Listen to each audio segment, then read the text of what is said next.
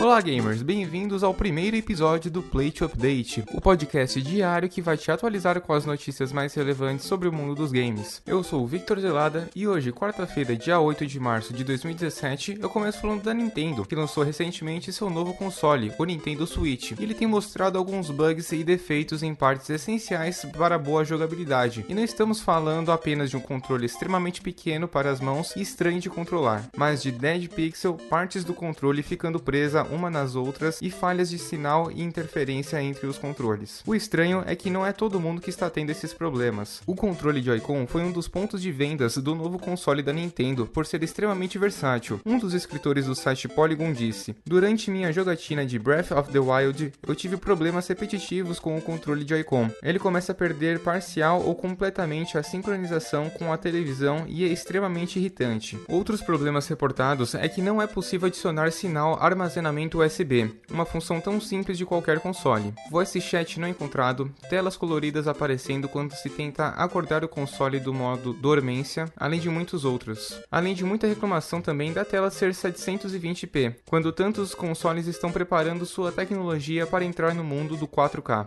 Além do mais, ele possui 32 GB de armazenamento interno, mas ainda assim, mesmo com tanto problema, o Nintendo Switch não foi um fracasso. Foi o console que mais vendeu rapidamente na América e na Europa em toda a história dos videogames.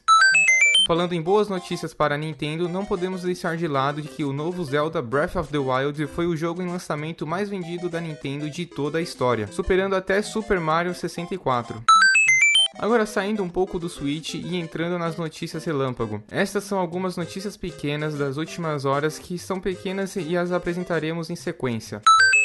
Não podemos falar de games sem começar com a Blizzard. Para Overwatch, os jogadores estarão eventualmente ganhando uma nova heroína, Oriza, para Hearthstone. Uma nova expansão foi anunciada no início de março. Jornada a Angoro, Heroes of the Storm também anunciou um novo herói, um pobre da liga StarCraft chamado Publius, cujos fãs do jogo vão derramar uma lágrima de saudosismo.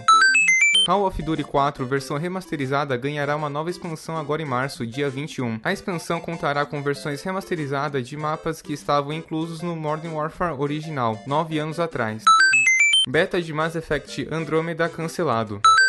EA anunciou um novo jogo na série Free on the House, que permite baixá-los pela Origin gratuitamente, mas por um tempo limitado, e o nome é o Siberia 2. Se você estiver interessado no beta fechado de Lawbreakers, o mais novo shooter dos criadores de Gears of the War, preste atenção pois começará em 16 de março e acabará dia 19. Cuidado para não perder. E finalmente, a data de Outlast 2 foi anunciada para PS4, Xbox One e PC e será lançado no dia 25 de abril. E o update de hoje chega ao fim. Se você gostou, lembre-se de dar o seu like no SoundCloud e no YouTube e de avaliar nosso podcast no iTunes com 5 estrelas. Não esqueça de acompanhar nossas redes sociais e assinar o nosso feed no seu app de podcast. Lembrando que os links de todas as redes sociais estão aqui na descrição. Obrigado ao Andrés Martins pelo roteiro e a todos os ouvintes que ouviram até aqui. Até amanhã com mais um update.